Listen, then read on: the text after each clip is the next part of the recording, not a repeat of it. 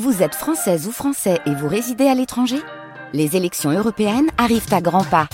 Rendez-vous le dimanche 9 juin pour élire les représentants français au Parlement européen. Ou le samedi 8 juin si vous résidez sur le continent américain ou dans les Caraïbes. Bon vote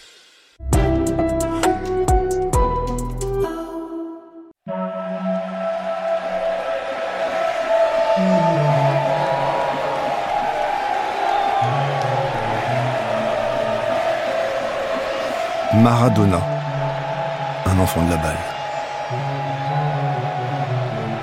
Michel Pomarède, Jean-Philippe Navarre. Trajectoire d'un homme tragique. Acte 2. Le corps du roi.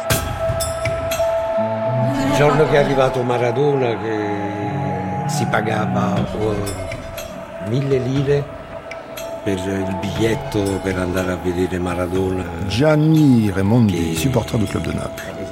La presentazione che Maradona, cioè 90.000 spettatori c'erano, più la gente che era rimasta fuori, che non riusciva a entrare. no? E niente, quando lui fece la presentazione con quel calcio di, che lanciò la palla verso la curva B, e fu una, insomma, un'emozione che- indescrivibile. Sì, sì, sì, per forza. Le jour où Maradona est arrivé, en juillet 84, on payait un billet, un ticket pour rentrer dans le stade. C'était une chose qui était très étrange pour une présentation. Il n'y avait pas de match, c'était seulement la présentation de- d'un joueur. Et on payait, c'était 1000 lire. J'étais dans le stade et c'était la, la plus forte émotion, c'est quand il a pris le ballon et il l'a envoyé dans la Curva B, qui est le secteur des fans les plus, les supporters les plus fous, voilà. C'était une émotion incroyable. On avait compris qu'il y avait quelque chose de euh, inimaginable qui commençait, voilà. Est-ce que Maradona en 84 c'est le Messi Sì, penso proprio di sì. Per, per noi napoletani è del Messia.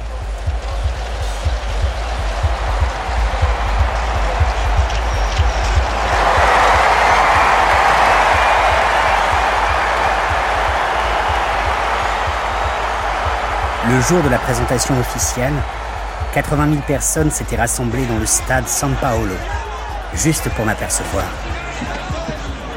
C'était le jeudi 5 juillet 1984. La seule chose que j'ai pu leur dire en italien a été Bonsoir à vous, Napolitains. Je suis très heureux d'être ici avec vous. Et j'ai frappé le ballon en direction des tribunes.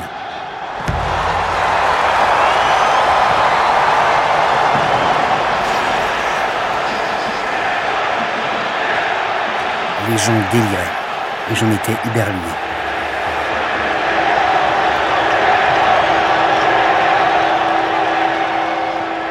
Quand Maradona rentre dans ses arènes, est-ce que c'est un petit taureau qui rentre ou c'est le torero qui rentre?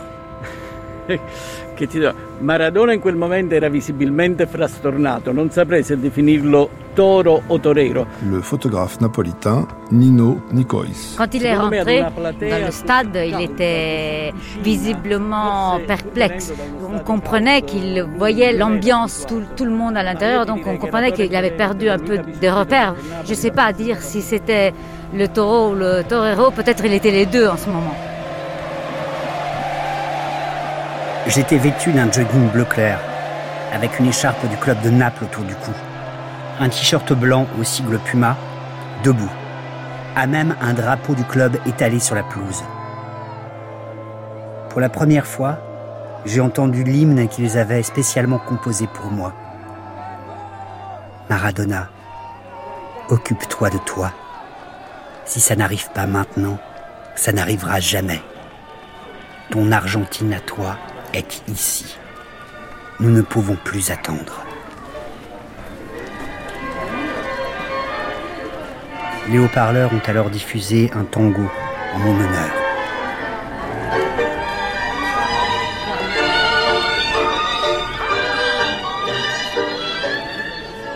Il est né pour de vrai le 30 octobre 1960. Donia Tota a senti les douleurs, est arrivée à l'hôpital, a regardé par terre et, sur le carrelage, elle a vu une étoile qui lui annonçait l'avènement d'un divin enfant. Après l'accouchement, le médecin lui a dit Félicitations, ma petite dame. Votre fils va très bien et il est tout en cul. Alicia Durovne-Ortiz, donc vous êtes euh, l'auteur de Maradona c'est moi, un livre que vous avez écrit en 1993. 30 octobre 1960, euh, Diego Maradona naît et vous avez cette belle expression, euh, il est tout en cul. Et ces fesses de Maradona, elles vont faire du trajet puisque c'est grâce à ces fesses et on va dire à ce cul énorme qui protège très bien sa balle. Oui, c'est ça. C'est-à-dire que c'était bon, il avait des pieds énormes, très très larges, surtout les pieds gauches, bien sûr, au point qu'on a, a pensé la différence entre ces deux jambes était telle parce qu'il jouait depuis son enfance et qu'il était gaucher, donc il jouait avec sa jambe gauche. On a pensé qu'il avait eu la poliomyélite parce que l'autre jambe était toute frêle à côté. Mais il y avait ses fesses hyper rebondies qui lui permettaient de faire ces jeux extraordinaires, de passer la balle sur sa tête, après derrière, après la balle se, se posait gentiment sur ses fesses rebondies, et puis ça faisait le tour jusqu'à ses pieds et rebelote. Donc euh, oui, effectivement, le fait d'avoir un, grand cul a été important dans sa carrière euh, de footballistique. À la vérité, nous n'avions pas grand-chose à faire. Nous n'avions que le ballon. Et le tout premier qu'on m'a offert reste le plus beau cadeau que j'ai jamais reçu. C'est Beto Zirate, un autre cousin qui me l'avait donné. C'était un ballon en cuir taille numéro 1. J'avais alors 3 ans. La première nuit, je me suis endormi avec lui dans les bras. Il y avait euh, un de ses entraîneurs qui racontait que euh, il se levait à 6 heures du matin, il prenait un ballon, il allait au stade tout seul et il tapait sur le mur. Comme des mecs l'ont fait au tennis. Il allait, il tapait sur le mur. et après, il partait à l'école. Je ressentais bien que, balle au pied, je me distinguais des autres. Que, dans n'importe quelle situation de jeu, je trouvais une solution. Je gagnais toujours. Comme le voulait la coutume, les plus grands s'attachaient d'abord les meilleurs d'entre nous pour composer leurs équipes. Et Pelosita, Petit Duvet, c'était mon surnom, était invariablement le plus convoité dans nos tournois de quartier. On jouait le plus souvent derrière la maison sur un espace désolé qu'on appelait les sept petits terrains. Ils formaient un immense terrain vague, et sur certains d'entre eux, des buts de football avaient été installés. Il n'y avait ni herbe ni pelouse synthétique, mais plutôt une terre bien dure. Cela restait pourtant merveilleux. Il revenait de l'école, entre midi et deux heures, il mangeait pas. Le journaliste Jacques Vendroux. Il allait taper dans le mur. C'était, il y avait un côté obsessionnel. C'était une sorte de toc. C'était un toc. Il fallait qu'il ait sa dose de football tous les jours. Jouer et gagner le mondial, le rêve de Maradona enfant.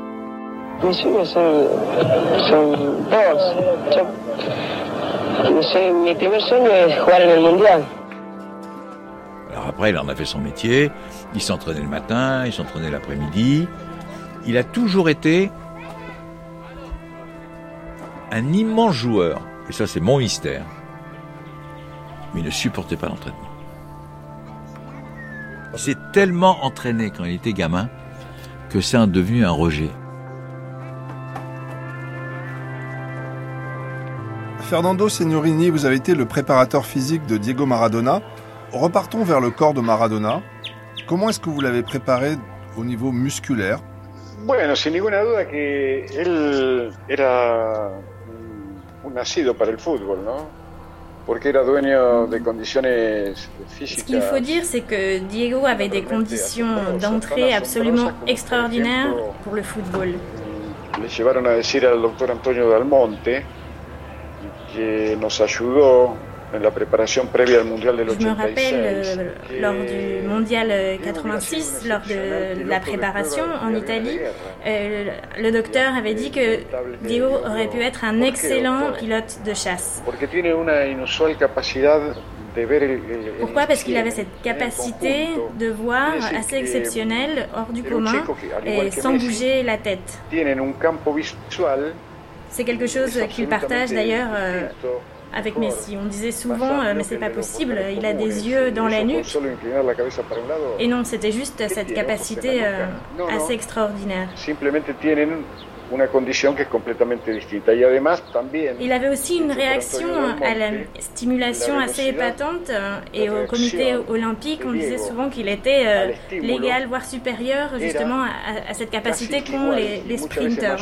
C'est donc un, un, phénomène exceptionnel et c'est quelque chose en fait de global, non? Depuis euh, la racine de ses cheveux jusqu'à ses pieds, c'est un, un physique et un corps exceptionnel. Est-ce que vous pourriez me faire un portrait physique de Diego Maradona? Allora, biondo, gli occhi azzurri, alto 2 metri e con le ali. L'écrivain napolitain Maurizio Di Giovanni. Il était blond, il avait les yeux bleus, il avait des ailes, il, est, il était haut 2 mètres. E con le ali. Avec les ailes, oui. Je en 2005, Maradona donne une interview à Gianni Mina. Cette interview est reproduite dans l'équipe en 2007 et voilà ce qu'il dit. À Naples, le match dominical du Napoli est comme une porte de sortie de la souffrance, le moment d'oublier une semaine où l'on tue l'autre, où l'autre tue l'un. La survie, voilà ce que nous incarnions à Naples, la survie. Allora io ho scritto un libro che si chiama Il resto della settimana sul tifo, che è proprio il racconto il resto della settimana e l'inutile periodo che c'è fra una partita e l'altra. Alors comme j'écris dans mon livre, j'écris un livre qui s'appelle Il resto della settimana, c'est le reste de la semaine, qui explique que le reste de la semaine, c'est seulement l'attente du dimanche et c'est très important de gagner le dimanche parce que ça change l'humeur, voilà. Quand on perd le, le, dimanche, toute la semaine, elle est triste. Si on gagne, bien sûr, la, la semaine euh, n'est plus triste, mais la chose aussi importante, c'est de ne pas perdre avant l'arrêt du championnat. Des fois, il y a des pauses pour euh, les, les équipes nationales comme ça. C'est très important de ne pas perdre avant parce que autrement, ça va pas être une semaine noire, mais ça va être deux semaines peut-être.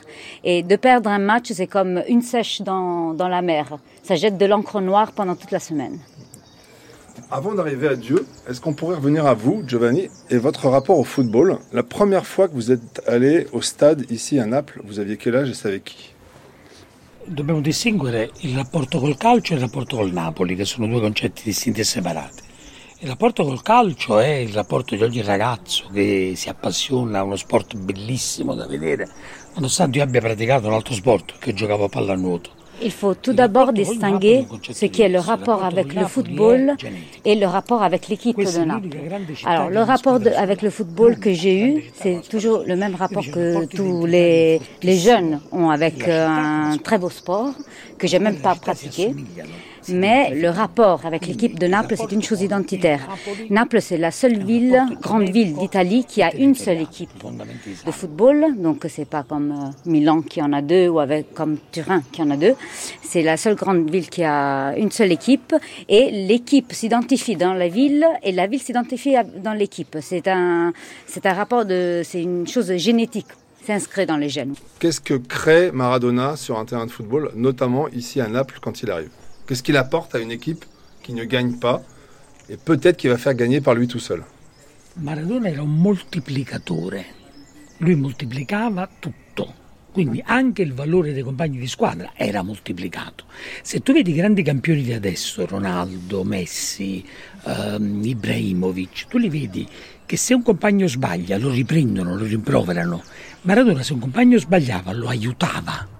Ecco perché Maradona era un moltiplicatore, cioè oltre al grande valore personale, tutta la squadra con lui migliorava.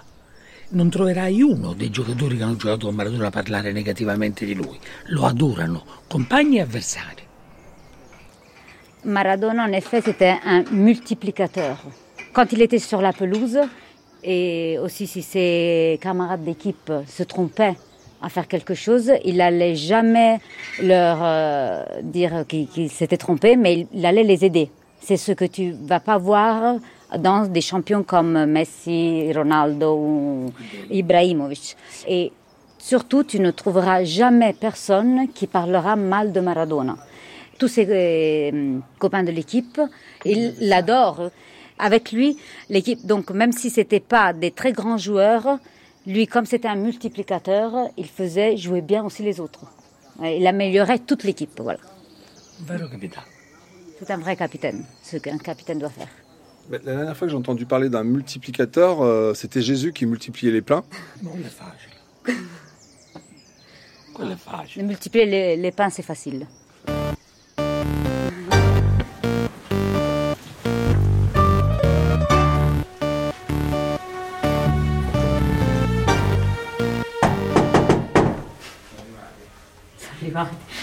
On est à l'hôtel Santa Lucia, qui est un des plus anciens et beaux hôtels qui sont sur, euh, au long de la mer de Naples, à côté du Borgo Marinare et du château de l'Œuf. Buonasera. Possiamo Accomodatevi. Ciao. la terza di campionato, ma in realtà si è già giocato il ritorno che ha vinto il Napoli per 1-0 con un rigore di Juventus Napoli. Le journaliste sportif Marlo. Pronti a raccontarvi una partita che è stata al centro di mille polemiche, ma ora tocca al campo perché al di là delle polemiche c'è un quarto posto, c'è una zona Champions, c'è una qualificazione. Marlo, raggiungere. on vient de passer 4 jours à, à Naples et on cherche des gens qui peuvent nous critiquer Maradona. Est-ce que, comme vous supportez la Juventus, vous pourriez le faire Ma è come se al Vaticano cerchi qualcuno che critica il Papa, figlio mio. Tu cherchais quelqu'un qui critique le, le pape au Vatican. C'est ce que tu es en train de faire. Io provo una grande invidia per i napoletani, Ce que je sens pour les Napolitains, c'est une très grande envie. Parce que moi, comme euh, beaucoup d'enfants du sud de l'Italie, dans les années 80, on n'avait pas de grandes équipes dans le sud de l'Italie. Et donc, on regardait aux équipes que nos pères et nos grands-pères supportaient. Donc, pour moi, c'était la Juventus, bien sûr. Et nous, à la Juventus, on avait le roi, Michel Platini. Et on pensait avoir le plus grand joueur du monde. Et à un certain moment, Maradona arrive, donc c'est Robespierre qui arrive, qui a fait la révolution. Et donc, euh, comme Robespierre, il était vraiment aimé par le peuple, et donc c'était contre la monarchie, voilà. Et donc, il a tout changé. Et, c'est pour ça aussi que les Napolitains ont vu en lui un petit scunizzo, un enfant du peuple. C'est ça que je, je sens envers Maradona. cioè uno di loro, un ragazzaccio, un monello. Gianni Agnelli, eh, il patron della Juventus, l'avvocato Agnelli, il patron della Fiat. Ce que je pense aussi, c'est que, en effet, l'avvocato Agnelli, donc le patron de la Juventus, il a toujours dit qu'il voulait Maradona dans son équipe. Mais moi, je pense que c'était plutôt l'avvocato Agnelli qui voulait Maradona. Pas, euh, la Juventus n'avait pas besoin de Maradona. C'était pas la place à Maradona. Parce que euh, Maradona était plutôt comme l'avvocato Agnelli. Il était un génie. Même la, euh, Agnelli était un génie dans sa vie. Mais la Juventus s'est fait de règles de giocato discipline, nella de personnes qui suivent les règles. Et donc Maradona n'aurait jamais été Maradona s'il aurait joué à la Juventus. Aussi parce que la ville est différente. C'est parce que euh, Juventus à Turin, on fabrique les, les voitures. Donc c'est la porte, la roue, c'est des règles, c'est discipline, c'est la chaîne de montage où Maradona n'au- n'aurait pas pu rentrer. Et aussi, je crois que Maradona était protégé par le football. Par exemple, Michel Platini, après, quand il a laissé la Juventus, il a continué dans sa carrière, dans le football. Il a fait beaucoup de choses, même comme il était très connu. Maradona, quand il, a- il s'est arrêté de jouer, d'être un footballeur, il a fait que des désastres. Donc euh, c'était le football le- l'a sauvé, l'a l'a protégé, voilà. Maradona, Maradona n'aurait n'aurait jamais pu jouer à, dans une autre ville que Naples. Parce que Naples, c'était exactement où il devait être et c'était l'ambiance favorable pour lui. Platini était très jaloux de Maradona. Parce que, en effet, quand hum, l'avocat Agnelli avait une, très grande euh, admiration pour Maradona et il a essayé de le, ramener à la Juventus pendant beaucoup d'années. Mais il n'a jamais réussi. En le couvrant d'argent, il, lui avait proposé des milliards de lire à l'époque. Et, il dit que, il y a une histoire qui dit que hum, l'avocat est allé chez, sur le terrain où Platini était en train de se, de s'entraîner. Il a dit, on me dit que Maradona peut, hum, de la moitié du, terrain, il peut arriver à hum, toucher le poteau du but de la moitié du terrain. Et Platini, il a fait, ok, alors il a demandé aux personnes qui travaillaient avec lui, emmenez-moi des ballons, il devait démontrer à à Agnelli qu'il pouvait le faire aussi. Et je pense que Platini a laissé le football à 32 ans parce qu'il avait compris que Maradona était arrivé et donc il n'était plus le roi le plus grand.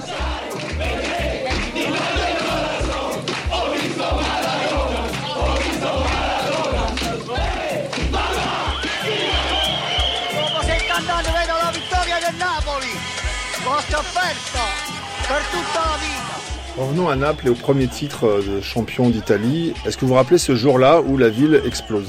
Non eh, c'è stato nulla che fosse normale, fu proprio una- un cataclisma, cioè nel senso che fu un rivolgimento sopra e sotto, insomma ci furono milioni di persone per strada e non successe un incidente di macchina, cioè una, una cosa incredibile. Ci furono credo 36 ore di festeggiamenti. Un mio amico mi raccontò di ricordare soltanto il fischio finale e poi di essersi svegliato la mattina dopo nudo sulla spiaggia a Sorrento.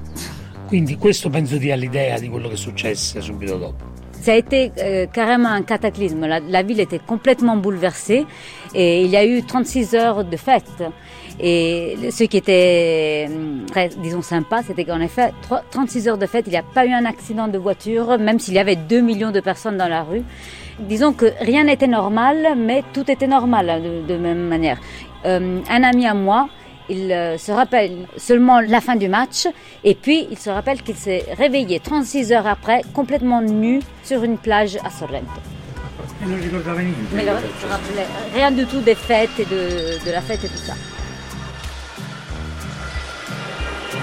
Ci siamo! Ci siamo! Ci siamo. Possiamo dire di Maradona? Eh, cosa vuoi? Ah, ci fatto, guarda là, ci fatto Ah, un ci- gioco, hai visto? ah, Mo ci manda passare- una macchina là ancora. molto. Tutti in meglio.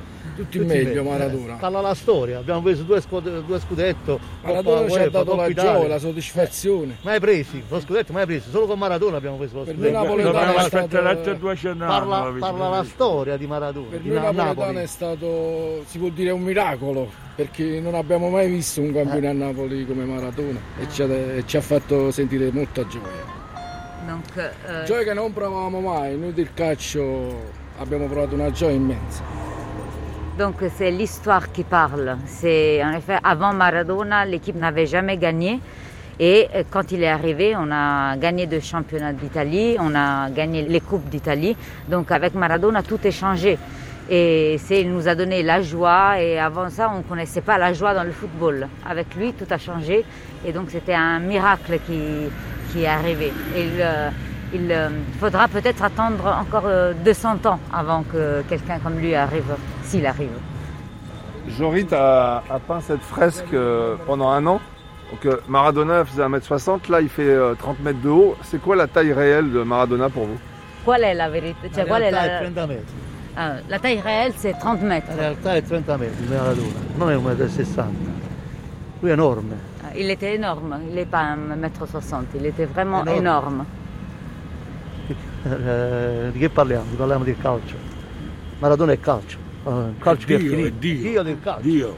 Vedi, c'è scritto là, Dio del calcio, non ne nascono più. Non ne nascono più come Maradona. Maradona, c'est énorme, c'est 30 mètres parce qu'on est en train de parler du football. Il n'y aura jamais personne qui, qui sera comme lui. Il ne va jamais naître quelqu'un comme lui. Petit, petit gros, un cul énorme, des fesses énormes, mais un talent, une main. Le pied gauche, c'est une main. C'est un truc euh, incroyable.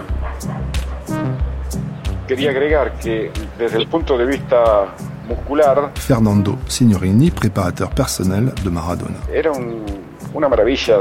Era un- una maravilla de la naturaleza, tenía una, una calidad de fibra muscular. C'est vrai Y que aussi también, il avait euh, une musculature euh, qui était une vraie merveille, increíble une fibre musculaire euh, incroyable. Donc si à tout ça on rajoute son talent euh, inné, sa domination du corps dans l'espace, sa coordination, ça en fait le joueur exceptionnel.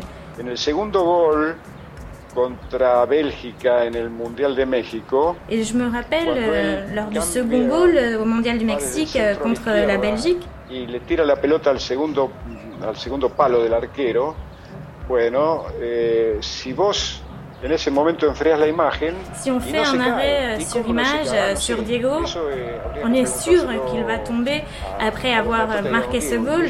Et non, et c'est quelque chose euh, d'assez exceptionnel. Et d'entraîner Diego, c'était finalement, euh, un gato para cazar ratones. on peut comparer ça à entraîner un chat euh, pour chasser les souris.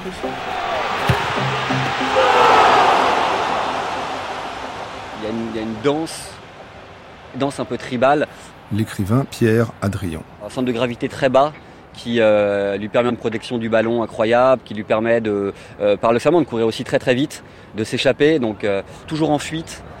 Et puis en effet, cette espèce de bah, la, la, pelosa, la peluche, il y avait quelque chose de peut-être même plus féminin que masculin chez lui. Dans ses yeux, dans son regard, dans sa, je pense dans son rapport à l'affection aussi, dans toutes les images qu'on voit de lui en tout cas que je trouve. Mais il y a quelque chose de très féminin chez Maradona.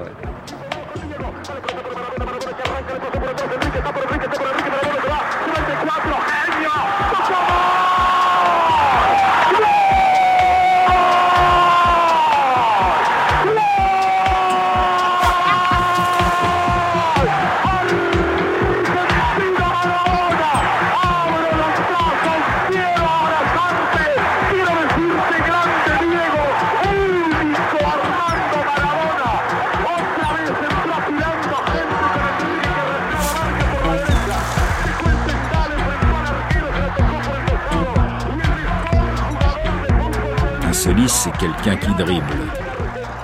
Le réalisateur Jean-Christophe Rosé. Donc il avait cette capacité de dribbler extraordinaire. Il était un peu comme Messi. Sa petite taille, le rapport au ballon, le ballon était toujours collé à son pied ou à son corps. Quand il jonglait, c'était absolument invraisemblable. Il pouvait faire passer la balle de son pied à son genou, à sa nuque, à son épaule, au sommet de sa tête, sur son nez, sur son menton. Il pouvait faire ça avec une balle de golf comme il pouvait faire ça avec un ballon. Donc il y avait cette espèce de de maestria du dribblage qui lui permettait de jouer individuellement, de se placer, de rechercher des partenaires. Il avait une vision du jeu qui permettait de distribuer son ballon et il avait un sens du but. euh, Je crois que ça fait partie de, la, de ses qualités, de sa beauté. Ses plus beaux buts, ce ne sont pas des boulets de canon. Ses plus beaux buts, c'est des buts tirés de 20-30 mètres du coin de la surface de réparation et qui sont placés euh, en pleine lucarne. Ses plus beaux buts, euh, c'est les buts euh, qu'il marque depuis le point de corner, ces corners rentrants euh, qui font une espèce d'arc de cercle et qui rentrent encore une fois dans le but. Il avait une espèce de grâce comme ça dans ses buts marqués qui faisait que c'était vraiment euh, sa marque à lui quoi. C'était pas vraiment ce qu'on appelait un puncher ou un ou un marqueur quoi. C'était un dribbleur fantastique. euh, C'était quelqu'un qui avait une vision du jeu et c'était quelqu'un qui pouvait marquer euh, des buts en or, non pas à cause du résultat, mais de la façon dont ils étaient ciselés.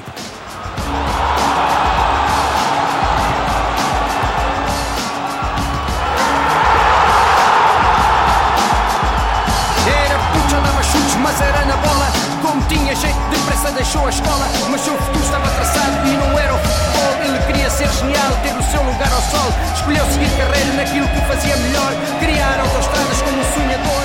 Seu corpo era a folha, a gringa era o lápis. Depois do Maradona, qualquer lugar Olivier Pironnet, vous êtes euh, journaliste, vous êtes passionné de football. Vous avez aussi joué au football plus d'une dizaine d'années euh, dans votre jeunesse, entre 7 et 18 ans.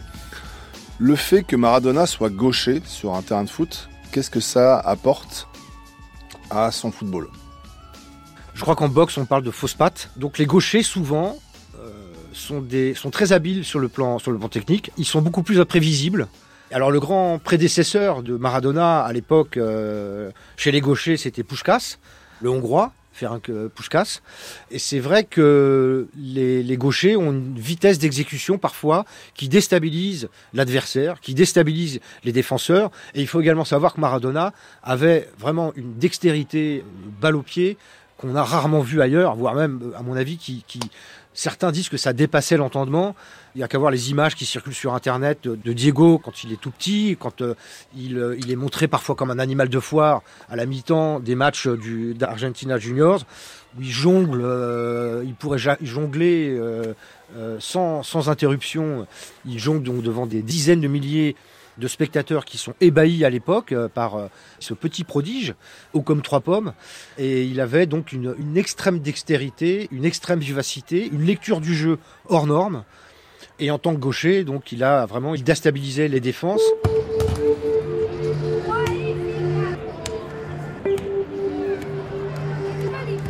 Nosotros en, en la Argentina eh, apreciamos históricamente jugador número 10. Aquí se le dice enganche. Ezequiel Moore, journaliste sportif au quotidien argentin La Nación. Y es el, el enganche que justamente sería como el, el organizador del juego.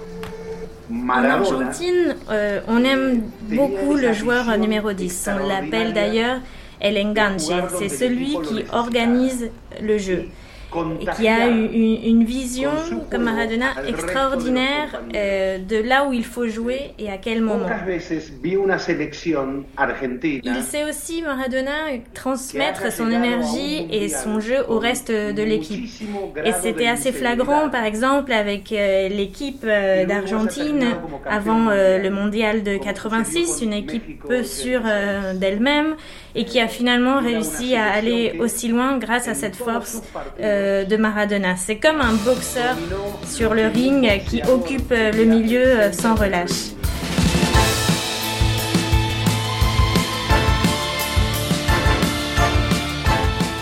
Un jeu évidemment fait de feintes, d'habileté technique, de, grinta, c'est le fameux esprit combatif propre aux Argentins. Vous avez le, le, fighting spirit anglais et puis vous avez la grinta argentine. Il a également développé son jeu aux côtés de joueurs beaucoup plus âgés parce qu'il a été très très tôt surclassé quand il était au, au Cebolitas, les Benjamins du club d'Argentina Junior. Donc il a pris beaucoup de coups. Il a appris à se taire lorsqu'il prend des coups, à se relever, à ne pas se plaindre. Et donc son football, il est lié avant tout à ce jeu pratiqué sur les terrains vagues du bidonville où il a grandi. Contrairement à ce qu'on pourrait penser, ce n'est pas un joueur individualiste. Il tire son équipe vers le haut. Il joue avec ses camarades. Il les soutient dans les moments difficiles. Il distribue le ballon, donc il développe le jeu. Le foot de Maradona, il y avait de la place pour des grandes chevauchées, pour des grands espaces. Le réalisateur Jean-Christophe Rosé.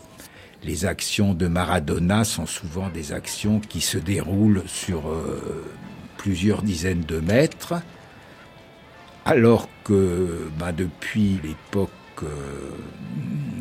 du Barça, il y a une vingtaine d'années, c'est rare maintenant, théoriquement, dans les équipes accomplies, de voir des joueurs qui gardent la balle plus de quelques secondes. Il y a tout de suite une passe qui est faite à l'adversaire. Donc il y avait une espèce de, de rapport à l'espace qui était différent au moment de Maradona.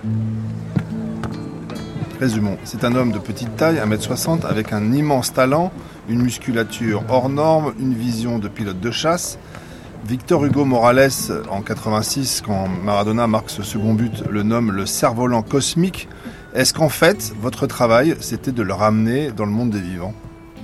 Bueno, sé que esa frase de los pies en la tierra la dijo él un, un día en un reportaje hablando de mí, que yo era aquel que precisamente eh, le permitía seguir eh, con los pies apoyados en.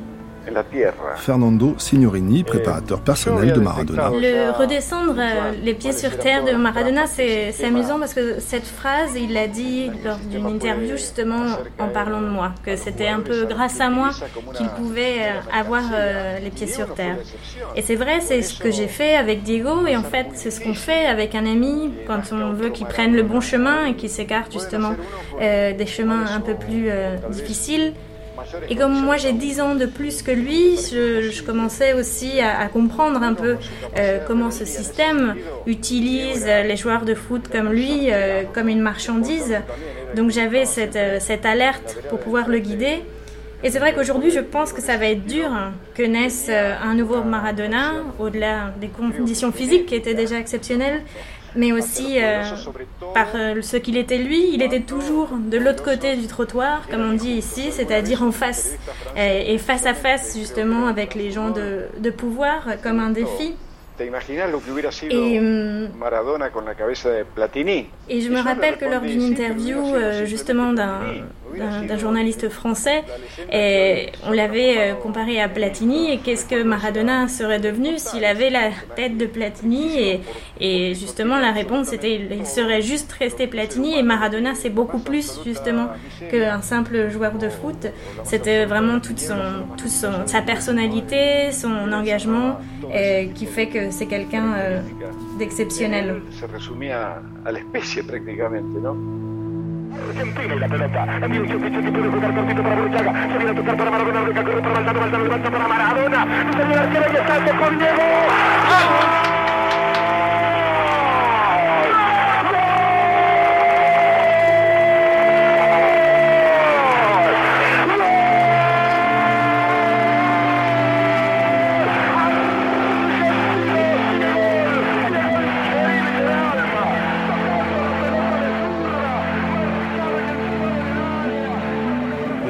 Vous êtes sociologue et notamment professeur à l'université Sorbonne Nouvelle Paris 3 et membre de l'Institut des hautes études de l'Amérique latine. Est-ce qu'on pourrait faire un focus sur le corps du roi en parlant de Maradona? Comment est son corps et est-ce que son corps lui appartient encore quand il joue sous le maillot argentin?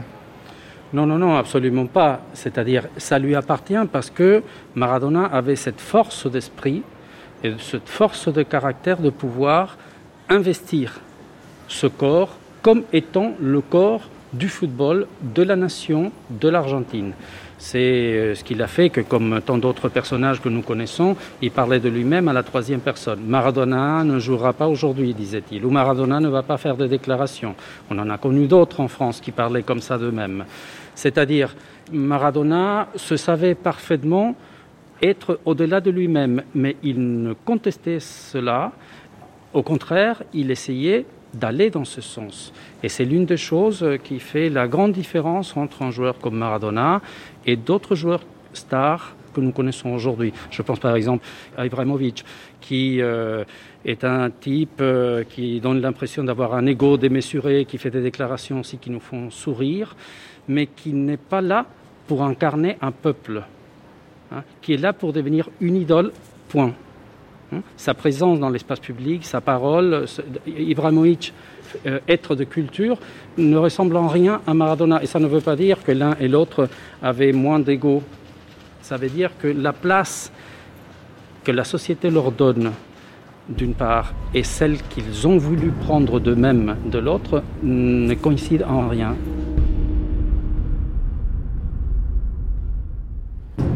Moi, personnellement, il m'a touché euh, parce que je viens de l'Argentine, du Rio de la Plata, comme on dit. Et donc, c'est aussi ma génération, euh, les joueurs qui brillaient quand j'étais euh, adolescent, jeune, etc. parce que je suis aussi de la génération des Argentins qui sont allés à la guerre de Malouine. Et donc, la Coupe du Monde de 1986 euh, a eu une importance politique majeure pour nous, pour ce célèbre match Argentine-Angleterre. Et donc euh, c'est le sportif des gens de ma génération pour quelqu'un qui vient d'un pays du football.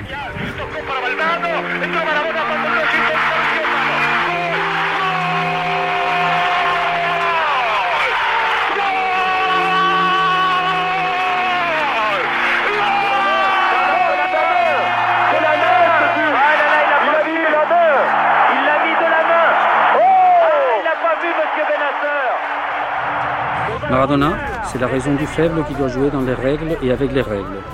Comme dans la vie courante, la triche a une valeur énorme lorsque les règles du jeu nous condamnent à perdre. La victoire contre l'Angleterre 2-1 a été scellée par deux buts de l'astre.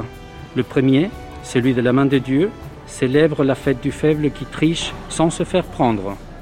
Le second consacre le génie du petit capable de vaincre par la feinte et l'intelligence du jeu. Avec son seul talent, le faible ridiculise tous les puissants.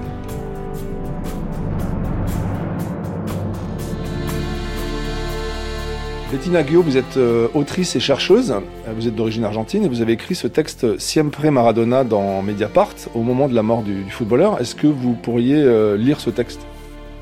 Pendant quelques années de ma vie, j'ai cru que j'étais une passionnée de foot. La Coupe du Monde de 1986 reste parmi les souvenirs les plus heureux de mon enfance. Les sensations évoquées lors de chaque match de l'équipe d'Argentine ont subsisté presque intactes dans ma mémoire. L'équipe montait à grande vitesse lors de chaque contre-attaque. On regardait ces matchs tous ensemble en famille, en se tenant les mains à chaque belle action. Le cœur battait très fort, l'adrénaline, la joie, les deux sûrement. La Coupe du Monde, c'est toujours un événement euh, remarquant en Argentine, presque religieux, ça le reste encore. Là, mon souvenir d'enfance, c'est que c'est ma première Coupe du Monde dont j'ai vraiment euh, les souvenirs en fait euh, de, ces Coupes du Monde. C'est Argentine euh, gagne aussi la Coupe du Monde en 1998, j'étais bébé pratiquement, donc et là, là c'est- pardon, en en 78, désolé, désolé. Donc, 78, première Coupe du Monde remportée par l'Argentine, avant celle de 86. Laquelle des deux a le plus d'impact dans l'histoire euh, argentine? Dans l'histoire argentine, toutes les deux, mais un impact très différent. La première est un fait euh, qui survient pendant la dictature militaire, que la société argentine, le peuple argentin va, vont beaucoup, beaucoup célébrer et vibrer, mais qui euh, cache euh, une répression sanglante, euh, les disparus, une censure insupportable, des drames, des angoisses, tout ce que une dictature féroce peut faire supporter à une partie de sa population. La coupe de 86 a une autre couleur. Elle est absolument festive et absolument joyeuse. D'une part parce qu'elle est portée par Maradona, qui est déjà une idole euh, très populaire, et d'autre part par ce célèbre match et toutes les conditions qui l'ont entouré, dont on parlait à l'instant, entre l'Argentine et l'Angleterre, donc euh, qui vient à la sortie de la dictature. L'Argentine vit un printemps euh, ça se passe dans un pays latino-américain et l'Argentine le remporte comme une, une espèce de victoire euh, du petit contre le grand, la revanche de la guerre des Malouines, euh, ce poids historique du colonisateur qui représente la Grande-Bretagne en Argentine. Il y a tout un tas de raisons qui font que la Coupe de 86 est, il me semble, absolument dans la joie.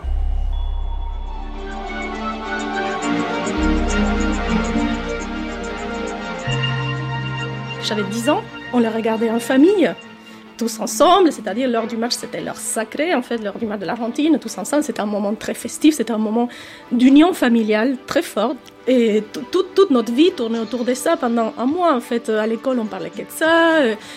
C'est un moment très particulier en Argentine, 86, parce que bon, voilà, la, la crise économique, l'hyperinflation, donc du coup, on était euh, dans un moment aussi des familles euh, et avec plein de soucis, plein de problèmes. Et donc, c'est vrai que ces moments des matchs de la Coupe du Monde, c'était des grands moments de bonheur.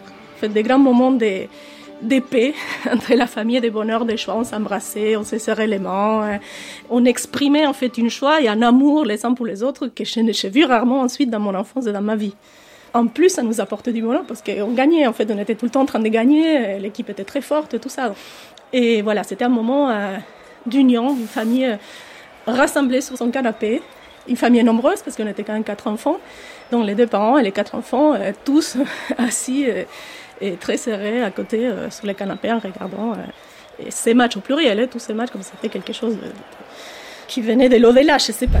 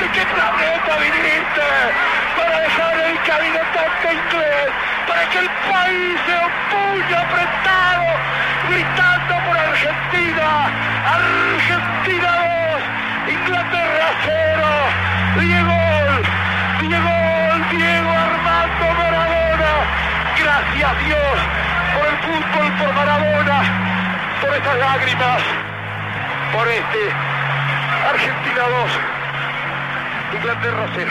La balle arrive à Maradona. Maintenant, il la tient. Deux Anglais le marquent. Maradona met le turbo. Le génie du football mondial accélère, se déplace vers la droite. Il les a laissés pantois. Il va faire la passe à Buluchaga. Non, toujours Maradona. Génie, génie, génie. Ta, ta, ta. Goal, goal. Je veux pleurer. Mon Dieu, longue vie au football. Quel but Diego Maradona, pardonnez-moi mais je pleure. Maradona, quelle course mémorable, en mouvement pour l'éternité. Toi le cerf-volant cosmique, de quelle planète viens-tu pour avoir semé tant d'anglais Argentine 2, Angleterre 0, Diego Armando Maradona, merci mon Dieu pour le football, pour Maradona, pour ses larmes. Et Argentine 2, Angleterre 0.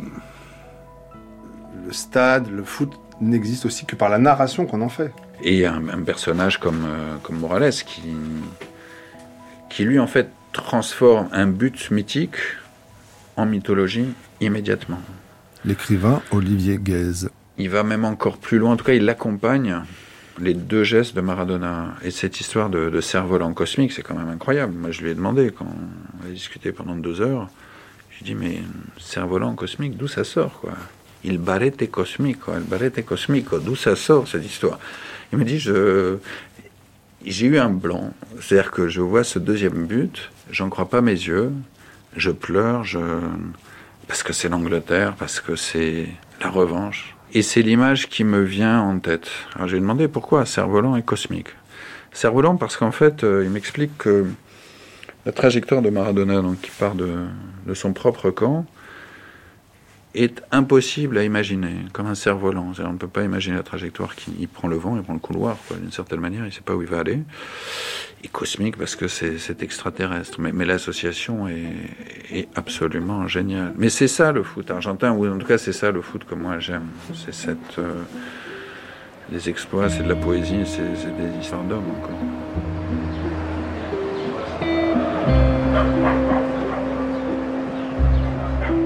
Tout le monde parle du quart de finale de la Coupe du Monde de 1986 au Mexique, euh, donc Argentine-Angleterre. Donc oui. cette revanche de l'Argentine face à l'Angleterre et avec en sous-texte la guerre des Malouines qui s'est déroulée en 1982. Et dans votre texte, vous dites que de 1971 à 1973, Diego s'entraîne sur un terrain qui s'appelle Las Malvinas.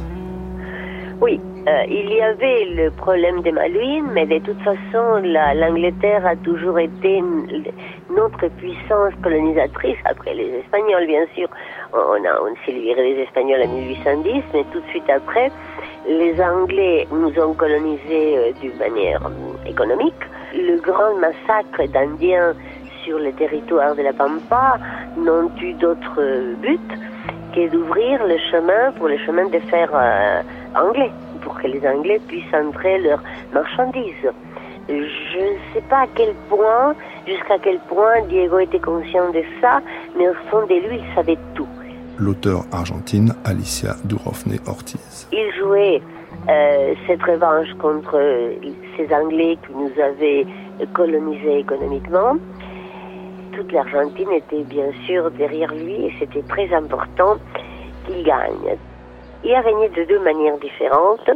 L'une avec la main des dieux, et je pense, je suis tout à fait persuadée qu'il a eu raison, que la main qu'il a mis comme ça par hasard quand la balle est tombée sur lui était la main de Dieu, je le crois dur comme fer. Et puis, c'est là qu'il a fait le but le plus extraordinaire de l'histoire du football. En roulant tout le monde, il a une manière de courir, comme il est très près de la terre, il ne perd pas de temps. Les joueurs qui sont grands et, minces, ils perdent un peu de temps en s'éloignant de la terre pour ensuite revenir en courant. Lui, il est comme une espèce de grande araignée avec des pattes partout. Et il a cette manière extraordinaire de devancer les intentions des adversaires avant que eux-mêmes ne les sachent. C'est-à-dire qu'il entre, il entrait en jouant dans un état second il a enroulé tout le monde comme il a fait ce jour-là avec les Anglais dans une, grande course avec toutes ces pattes d'araignée tout petits. Et c'était fantastique parce que C'était vraiment comme s'il les enroulait dans un fil. Comment il réussissait cela, il ne pouvait pas l'expliquer parce que lui-même ne savait pas comment savait-il ce que l'autre pensait faire alors que l'autre ne l'avait pas encore pensé. Ce sont des états seconds et tout cela, c'était son entraîneur, euh, Fernando Signorini, qui me l'a expliqué. Moi, je peux l'expliquer d'une manière qui semble littéraire. Oui, mais son entraîneur me l'a dit. Quand Diego tire la langue, il entre dans un état extatique où il peut tout faire, un état d'inconscience auquel il n'arrive pas quand il joue la bouche fermée. Quand il joue la bouche fermée, c'est un bon joueur. Quand il tire la langue, c'est un être mythique. Dans l'esprit des, Argentins qui étaient allés au Mexique supporter l'équipe, il y avait l'esprit de la guerre de Malvines, parce que là, j'ai les souvenirs très clairs dans les stades de voir des énormes drapeaux argentins qui disent les Malvines sont argentines pendant euh, les matchs contre l'Angleterre, mais aussi dans l'esprit et dans la tête des joueurs et dans l'esprit de Maradona. Maradona, lui tout seul, tous ces joueurs-là, ils savaient que ce qui s'est joué pendant ces matchs, c'était pas seulement un match de, foot. Il y avait quelque chose de très important, en fait. Il y avait un poids sur eux de, de rendre une dignité qui était perdue, de vaincre une humiliation. Et ils ont joué avec cet esprit-là. Moi, je l'ai vécu vraiment Dit dans mon texte, c'est vrai que ça fait partie d'un souvenir traumatique de mon enfance, les souvenirs les plus traumatiques, parce que j'ai habité en Patagonie argentine. Dans les Malvines, c'était pas trop loin, donc je voyais vraiment les avions passer. Donc voilà, tous ces contextes de la guerre. Et en 82, dans la guerre des Malvines en 1982, c'est vrai qu'on ne parlait que de ça. Et surtout, ce qui a traumatisé, euh, en, en, tant qu'enfant, c'est-à-dire savoir qu'il y a la guerre juste à côté, donc on parlait, euh, les Argentins, les Anglais, mais ce que aussi j'avais conscience de savoir qu'il y avait des familles qui étaient en train de perdre leurs enfants. Et les services militaires étaient obligatoires encore en Argentine. En fait, les garçons qui avaient 18 ans se sont retrouvés à commencer le service militaire au mois de mars et au mois d'avril être envoyés au front aux Malouines. Donc c'était un trauma parce que c'était des adolescents bah, qui n'avaient jamais porté un fusil, n'avaient jamais porté des armes. On les a formés vite fait, on les a envoyés au front. Il faut savoir que c'est l'Argentine qui a déclaré la guerre à l'Angleterre pour euh, récupérer des terres occupées par les Anglais depuis deux siècles. Et donc ça marquait beaucoup les esprits, surtout c'est maman qui effectivement, quand on sonnait à sa porte, elle pensait que c'était les facteurs qui venaient donner des nouvelles de son fils. voilà, c'était pas le cas. Donc, c'est-à-dire que moi, en tant qu'enfant, j'étais très marquée. En fait, en tant qu'Argentin, on n'a pas eu la possibilité, dans les années qui ont suivi, de parler, de, de cette partie de l'histoire. Siempre Maradona. Toujours Maradona, disait Victor Hugo Morales au moment de commenter cette action incroyable pour guider l'auditeur et lui faire comprendre qu'un même joueur était en train de faire tout cela. L'Argentine gagne la Coupe du Monde de 1986. On connaît la suite de l'histoire. Un mythe a été consacré ce jour-là, un mythe qui était déjà en train de se construire depuis ses exploits dans l'équipe de Naples. Après cela, j'ai vraiment cru que le foot était quelque chose d'extraordinaire. J'épiais du regard Arpifilio, l'arbitre brésilien haut comme trois pommes. Lorsqu'il a levé les bras et donné le coup de sifflet final, je suis devenu fou. J'ai commencé à courir d'un but à l'autre, voulant serrer dans mes bras tous ceux qui se présentaient. J'étais en train de vivre le moment le plus sublime de ma carrière. 29 juin 1986, au stade Azteca de Mexico. Cette date et ce lieu sont imprimés dans ma chair. Cette coupe, je l'ai brandie, secouée, embrassée. La Coupe du Monde était bel et bien à nous, les Argentins.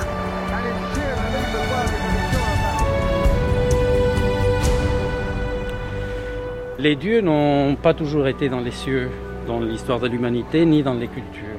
Le sociologue argentin Denis Merklen. Et euh, il y a souvent des configurations politiques et culturelles où euh, les sociétés, les communautés, les groupes ont besoin d'avoir des dieux sur Terre. Ça nous arrive, c'est tout à fait fréquent.